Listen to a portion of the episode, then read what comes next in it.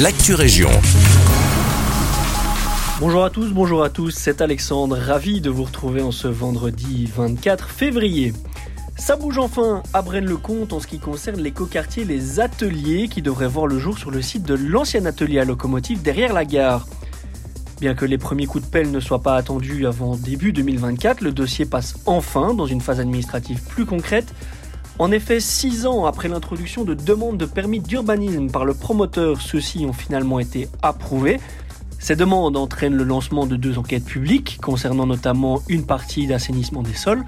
Au total, ce sont 130 logements qui sont concernés par cette première phase du projet, comme l'explique Léandre euh, Huard et je viens de l'urbanisme à nos confrères de Sudinfo. La première de ces deux enquêtes commencera dès ce lundi 27 février et se clôturera le mardi 14 mars. On passe maintenant à la success story de la semaine pour une jeune waterlotoise, Victoire Rass. Cette jeune fan de 25 ans vient d'être nommée pour siéger au conseil d'administration du circuit de Spa-Francorchamps. C'est grâce à son parcours en tant que pilote que la Brabançonne s'est fait remarquer avant d'être engagée comme formatrice par le RACB, Royal Automobile Club de Belgique.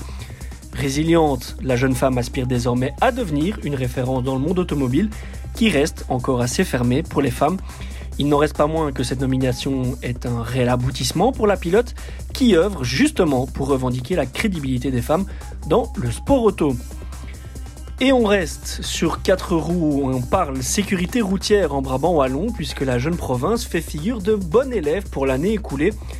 L'Institut VIAS vient d'annoncer les chiffres de son baromètre et note une baisse des décès liés aux accidents sur les routes brabançonnes en 2022.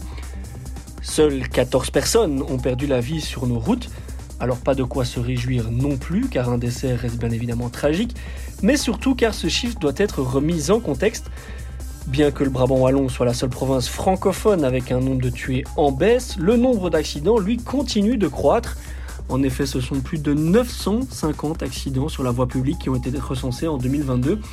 Voilà, qui prouve encore une fois qu'il reste pas mal de travail à réaliser en termes de prévention. Voilà qui clôture votre Actu Région. Merci de votre fidélité. Quant à moi, il ne me reste plus qu'à vous souhaiter une très bonne journée à notre écoute.